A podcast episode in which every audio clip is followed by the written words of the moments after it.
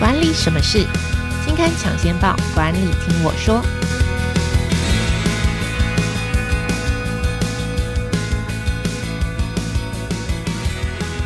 Hello，各位听众朋友，大家好，欢迎收听经理人 Podcast 管理什么事单元。我们每个月和听众朋友一起导读杂志的封面故事和特别企划，也邀请编辑团队来到现场分享制作背后的故事。我是代班主持人刘阳明。在备选休假的这段期间，我来和大家一起聊聊管理话题。那今天要谈的主题是《经理人月刊》一月号的特别企划：持续专注提升效率的数位工具活用术。那我们今天节目比较特别，邀请到两位来宾。第一位是专题企划人，也是《经理人月刊》的编辑吴俊义。大家好，我是《经理人月刊》的采访编辑吴俊义。那第二位是我们这次专题的受访者，也是阅读前哨站的站长。下一本读什么的 Parkas 主持人瓦基。各位听众朋友，大家好，我是瓦基。好，大家会不会觉得做事的时候收到工作简讯会是被打断，很烦哦？那到底要不要立即回复呢？根据美国商业杂志《Fast Company》的统计，因为疫情而远距工作的人，有百分之七十五的人会有数位超载的困扰。就是说，在我们各种的通讯软体啊、协作的工具当中，不停的切换啊，觉得实在太多了，很疲惫。所以，我们这一期的专题就是谈数位工具活用的方法。那我想要先问一下瓦基跟俊逸，就是你们在工作的时候，如果收到这个主管或者同事的简讯，会立刻回复吗？呃，如果在公共场合回答的话，我一定说立刻回复，秒回，秒回，对，秒回。那瓦基呢？我自己都会刻意晚一点回，刻意应该说我会有一段时间是用来回复讯息的，所以我会集中在某一段时间这样。哦，就是你会给自己的专注的时间，对，跟可以沟通的时间，这样子的分开。对，就是因为每个人的工作的形式不太一样，所以也会有不同的这个活用数位工具的方法。那我们就请那个编辑俊逸先来分享一下，就是我们制作这一次专题的起心动念。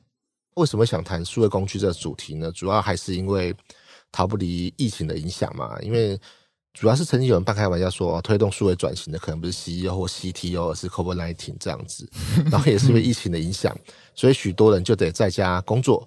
那当时候是远距这样子。然后即使疫情缓解之后呢，其实有很多公司，就像我们的公司，其实也是实行了混合办公这样子。嗯对啊，就不一定要进办公室工作。对啊，可能有一些协作的软体。嗯，没错。根据伊尼市人力银行的数据显示说呢，就是说比较二零二一年跟二零二二年呢，二零二二年呢进公司的比例呢，其实是反而是减少的，从三十趴减到二十二趴。嗯，然后混合式工作比例呢，从六十五趴呢增加到七十三趴。嗯，所以说呢，如何让远距办公或混合办公成功，我觉得就是我这次这专题主要考量的点，这样子。OK。嗯，对啊，然后除此之外，我们可以看到混合办公呢，呃，有什么成功？其实可以看到，二零二二年思科全球混合工作调查中呢，显示说归纳出四点的成功要件。第一个就是要有弹性的工作啊排程，第二个就是增加科技的使用，然后还有大幅缩短通勤的时间，还有善用就是虚拟会议跟协同合作的工具。然后综合以上这四点，其实我们可以看到说，数位工具的使用其实是非常重要的。这样子，嗯，OK。那俊逸在这一次的专题里面，我们有归纳出就是时间管理、心流管理跟协作管理这三大痛点。嗯，对，没错，主要就是其实一方面也是因为我自己切身的需求，所以说把这几个痛点拿出来给大家听看看。嗯，然后主要第一个就比如说时间的管理的话来说的话，对上班族来说呢，就是说如何善用八小时，八小时有对有些人来说是很长。有些人来说是很短这样子，嗯，对。其实如果善用这时间，你自己觉得上班八小时是长还是短？我觉得很短啊。对，我觉得要好好善用。对，同时还得混合面临混合办公，其实有一个大魔头是拖延症候群。嗯，对，很多人就在家里，或者是对，就很容易很多外在的因素来影响。那如何善用这些时间呢？在一流自雇者的时间管理书里面有说到，建议说哦，你可以删除不必要的任务啊，或者是要求他人来为你设定截止日期，然后或者是每周对你的目标进行审查，这些方式来有效的利用时间。嗯，那时间管理这方面，对，没错。那再来就是心流管理的方面的话，其实大家有没有遇过？就是说你很专心在一件事，比如说写案子或写程式，或者是读一本书的时候，就很容易进入一个精神时光屋的一个境界，就很容易一晃神起来，两个小时过去了。嗯，对，这个对于工作者来说是非常重要的。那我们可以在《深度工作力》这本书中呢，他觉得说，哎，这虽然说过去就已经提到，但到现在还是一个非常具有极高价值的技术。然后，因为现在越来越多人呢，所产生的应该是透过变成知识工作者，而不是说劳力的工作者。所以说呢，深度工作的变成一个重要资产。那你看，就连比尔盖茨每年都有两次的那个思考周，所以说呢，打造说你的心流管理是一个非常重要的成功的模式，这样子。嗯、OK，所以那个第二个痛点就是要解决我们心流管理专注方面的问题。对，然后再来就是协作管理，其实就是有人的地方就有江湖。然后平常在办公室，就是我们一起办公，实体办公其实就很容易有沟通不良的情况，相信大家都深有深有 深有。同感了、啊，对，那何况是就是隔着一条网路这样子，然后所以说呢，在远距工作这样做的这本书中呢，他谈到说哦，就是在办公室看似完美的协作模式，其实完美协作模式其实很难达到。那放到远距上面呢，缺点就会一一浮现。所以说呢，对协作来讲，不止有。沟通啊，这些还牵扯到优先权的协助啊，这些，所以说呢，对我来说，可能协作管理在未来的混合办公其实也非常重要的这样子。OK，所以呃，三大痛点：时间管理、心流管理跟协作。那在这一些内容里面，俊毅有没有就是你自己最喜欢、最受用的一个功能呢？最喜欢送的工，其实很多功能我都蛮喜欢，因为我以前其实也蛮爱尝试玩不同的软体，然后可能我觉得我一方面也是因为懒惰吧，所以想说，哎，不同软体可以帮助我提高我的效率，然后可以省下很多时间。然后在本期中，我觉得印象先不说最喜欢的话，好了，先说印象最深刻应该是 called Turkey Blocker，对，我当时使用的。时候呢，其实就跟我之前说的，就是还在东摸西摸嘛，然后有时候就没有先看那个说明，这样子就直接来使用这样子，然后我就点选了封锁所有网站的功能，然后时间呢，我就选择一个小时，然后就把它点开执行。执行的时候呢，那时候我在工作，那时候是工作很忙的时候。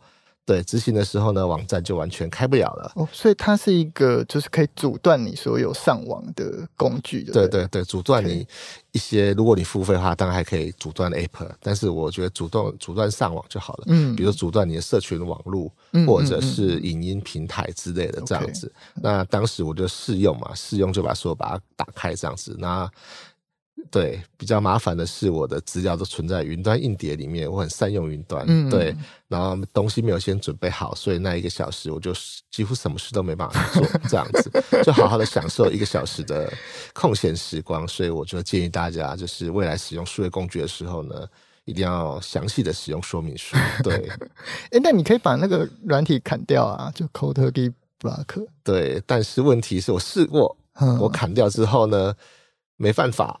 重开机也没办法，一定要等一个小时之后。对，我想说，还好只有一个小时，如果更久的话，我可能就要全部的重关了。OK，好，我再呃重复一次这个这个工具哈，Cold Turkey Blocker 就是冷土鸡阻断器哈，Cold Turkey Blocker，所以就是请大家真的要小心使用哦，不然就是你连想要砍掉它都没办法砍。对，土鸡，呃、欸，不是火鸡，就变成你的噩梦这样子。Okay. 对，然后再下来，我这次最喜欢的数位工具应该是 Gmail 跟 Task，还有那个日历的结合。嗯、像过去的话，我可能在 Gmail 遇到开会的事项或什么重要的事项的话，我可能就另外记录下来，然后写在日历上面，然后时间到提醒。嗯、但是有时候我想要知道详细的内容的话，我还要往回走。往回去搜寻 Gmail 的事项，这样子，嗯，常常有这种，对对对，然后在对我来讲，时间上就花费很多，有时候我还忘记关键字，那是最麻烦的事情。这样对啊，那封信在哪里就一直找不到。对，但是透过这样的结合的话呢，其实就可以直接在日历上面就直接点选 Gmail 的，就是那个信件的所在，就节省掉我时间宝贵的时间呐。哦，所以它是一个可以把你的 Gmail 的邮件跟行事历结合在一起，从行事历就可以回去直接找到那封信。对对对对，我觉得这方面也可以节省记录的时间，而且还可以更加的更加方便这样子。除此之外，其实现在二零二三年呢，大家每一年应该每一年初都会给自己一个立定的志向，比如说我每年都会立定说啊，我今年要读几本书，看几本看几部电影这样子。对，所以说，比如说我今年我设定立志向，我要读五十二本书。然后每次要运动三次。然后过去的话，我可能就每次都是一笔一笔的记。那每次一笔一笔的记呢，其实对有些人来说，哦，我记到五十二笔，那就很多这样子。嗯，那现在我就利用透过 Google 日记，其实它有周期性的设定，就可以直接安排一整年的年度计划。然后就是最后计划执行的时候呢，就可以看到，就可以提醒你。但最后计划执行还是要看自己的决心呐、啊，这样子。OK，好，刚才讲到这个阅读跟写读书心得。我也是有曾经就是想过每年要读五十二本书嘛，一个礼拜一本，但是都做不到哈。那我们就非常欢迎瓦基可以来到现场，就是他在两年内已经录了两百多集的 Podcast，然后读了一百三十八本书，分享了一百一十三篇读书心得，是个非常高产量的个人工作者。所以今天请瓦基来分享他的这个数位工具的活用术，我觉得一定会给大家很多的收获。那我想先问瓦基，就是你平常工作会给自己一段离线的专注时间吗？嗯，我自己的话，我会很喜欢刚刚君毅讲到那个心流的概念，嗯、因为我的体会蛮深刻的。我以前在半导体的工作是很零散的、很紧急的，嗯、然后很多中断的讯息啊，跟 email、简讯会一直进来，所以我以前的。工作，我感觉工作就是一个随时都在待命状态，在备案备战状态的形态。那我后来开始比较多时间，我就会在下班或假日开始静下心去阅读，然后试着写一些读书笔记。嗯，在这个过程，我就开始感受到那种，当我真的投入阅读跟写笔记的过程，它是一种浑然忘我的感觉。那那种感觉就是心流的状态嘛。嗯，那我就体会了越来越多次，因为。我有规定自己说，诶，我每个礼拜要写一篇，要读一本，然后我有这样的一个规律型的作息嘛，那我就会开始一直体会到这个空下来的这段时间，让我进入心流这个时间，它的效效能是很好的，我可以很有效的去吸收，很有效的做笔记，去把这个知识转化成我后来的文章，嗯，对，所以我是很具体的、很切身感受到这个好处，所以我知道心流对我来说。很重要，嗯，因此我在后来的时间规划，无论是在斜杠的时候，或者说后来成为了完全的这个自由工作者，投入说书事业，这些形态之间，我都会去刻意的规划，呃，一天当中的心流的时段。像我以自己为例好了，我早上起来的话，我会先做半小时的瑜伽运动，嗯，然后我以前在还在公司上班的时候，我会先空下一小时，也就是我会提早在上班前的一个半小时。会起来做事情，半小时运动，一小时就用来阅读跟写作。嗯，对，所以我以前是每天最少最少有这样的心流时间。那那段时间里面，我是不看信，也不看通讯软体，我就起来之后，我就只做我早上要做的事情。嗯，对。那我后来在像我后来却在去年离职嘛，我现在做呃自己全部的时间，大部分都用来做手术。那我也是一样，我大部分在早上、中午前的时段。我大部分是不会特别去看信，或不会特别去看讯息的。OK，所以早上的时段，我是大部分是空下来，也是阅读、写作这样子，就是留给自己的专注的时间。对，是的，是的。然后我如果要收信或处理杂物，我一般是安排在下午，可能是一点一点半之后，我才会去处理其他的杂物，嗯、还有很多通讯沟通的事情这样。所以就是把通讯跟就是对外协作的都集中在那个下午的时段去解决。的 OK，好，那呃，我记得瓦基有说过，你也是很喜欢尝试各种数位工具，然后就是有新的都会拿来试试看。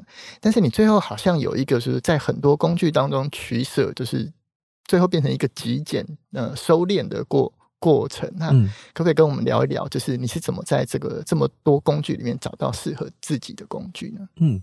我因为我在一开始进入台积的时候，我的工作性质就是软体跟硬体的整合开发，Okay, 所以我的背景大概是会写程式的，会写程式嘛，嗯，会去用很多数位工具去管理我的专案，所以我自己对于数位工具是蛮 open 的一个态度，嗯，我蛮喜欢去采纳新的东西，去试新的程式码，写不同的功能，所以我的我的心态是这样，拥抱科技的。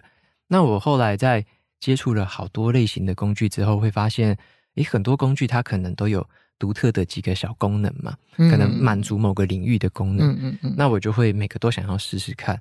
那在试的过程，我后来好像有点迷失方向了，就是，诶，怎么这么多工具？然后，那个像是我们的浏览器，我就可能开了很多个分页，然后就、哦、哇太多个分页，然后那边切来切去，切来切去，后来我自己也很混乱。嗯、那我就想说，有没有哪些事情是可以极简的，可以再更简化一点，只保留下我要产出的这个动作而已。嗯、像我后来就定定调，就是说，对我自己来讲，最重要的事情，像我的说书，最重要的事情就是每个礼拜的读书心得的文章，还有 podcast 的节目。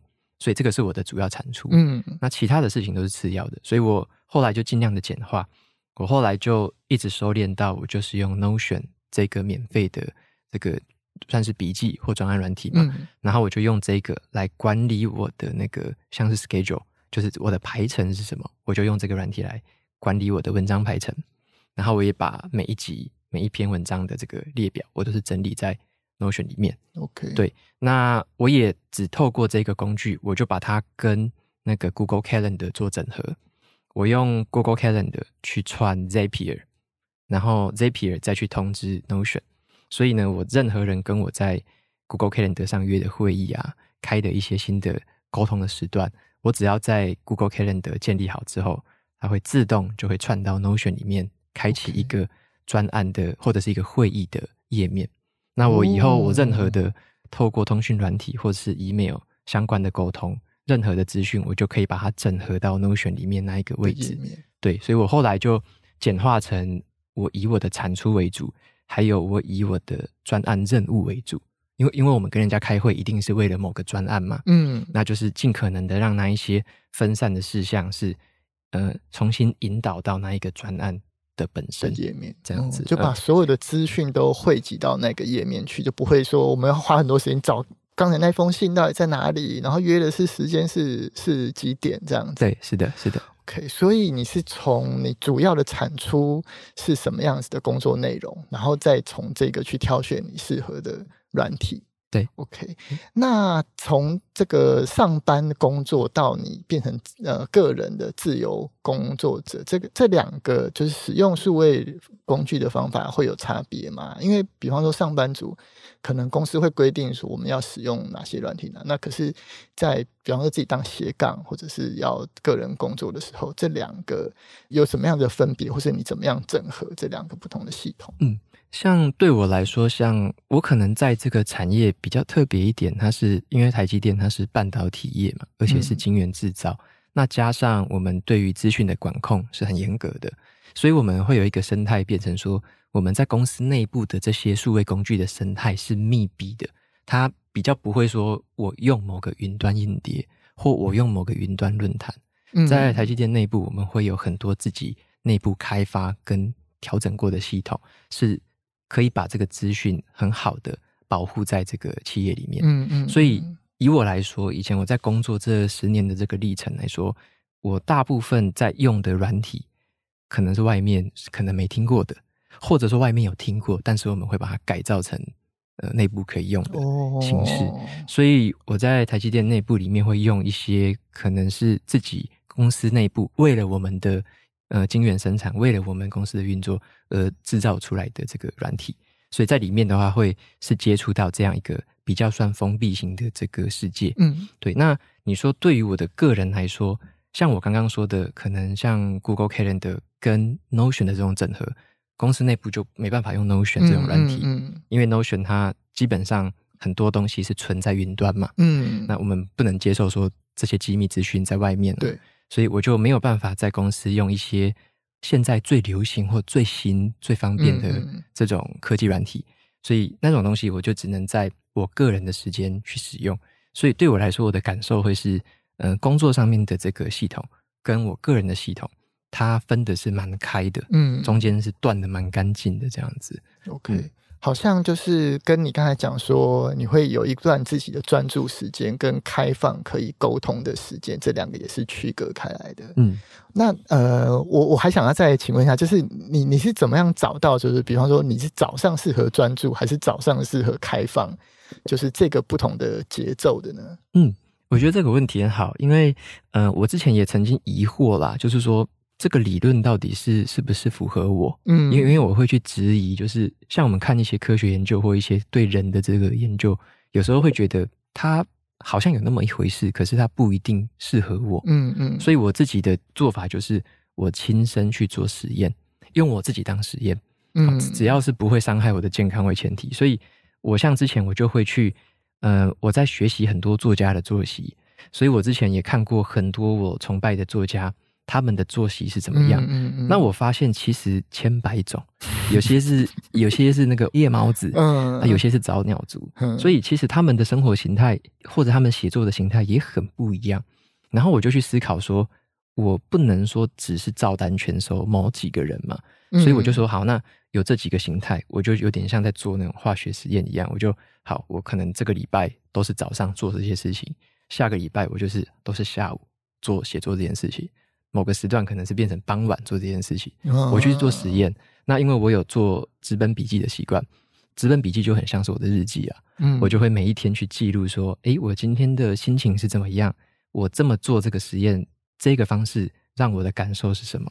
它的成效好不好？所以我其实也是透过笔记记录的方式去把我自己当实验品，然后去测说怎么样的形态最后是比较好的。嗯，那如果说像我后来。实验出来，我发现我是在早上的时候精神好，越到下午我就越恍神。OK，然后但是很有趣的，我恍神完之后，我只要吃完晚餐，我的活力又回来了。哦，嗯，对，所以我的傍晚其实好像七点到十点之间，我的活力又会回来。嗯，所以我大概发现我的规律是这样子，所以我就会依照这个规律去把。比较适合那个时段、那个精神状态的东西，放在那时候去做，这样。OK，嗯，那所以那个下午的时候是比较开放，可以沟通协作的时间。那那个时间段大概有多长呢？我现在大概都是下午大概一点到四点之间。OK，那那会不会担心说，就比方说有收到讯息没有及时回复，然后人家会催啊，或者是说这种就是比较紧急，或者有时候我们会有一些讯息焦虑的这种问题。嗯哦，我觉得这个心情很有趣。刚刚你问那个问题，我觉得很好。嗯、以前我在台积电工作的时候，嗯、有主管的压力，有组织的压力，这个压力是很明显的。嗯嗯、我我不能耽误任何一刻。嗯，我会随时是待机状态，因为你耽误一刻，就代表工厂是二十四小时运作嘛。嗯，你少生产个一小时，就是少了这么多的价值跟产产能嘛。所以你不能耽待任何一刻，那种感觉是。呃，是被推着跑，那个压力是很急迫的。嗯，那所以，我为什么会向往我现在的生活？因为我后来向往这个生活形态，变成是我比较可以决定我要呃合作的案子，我可以去呃跟人家谈好一个 deadline，就是一个日日期嘛。嗯，那我只要在这个日期这个前提之下，可以去做事情就好了。那刚刚你有提到的，会不会有很多的需求，很多的东西是？晚回复的，或者是没有及时回复，嗯、可能会漏掉什么的。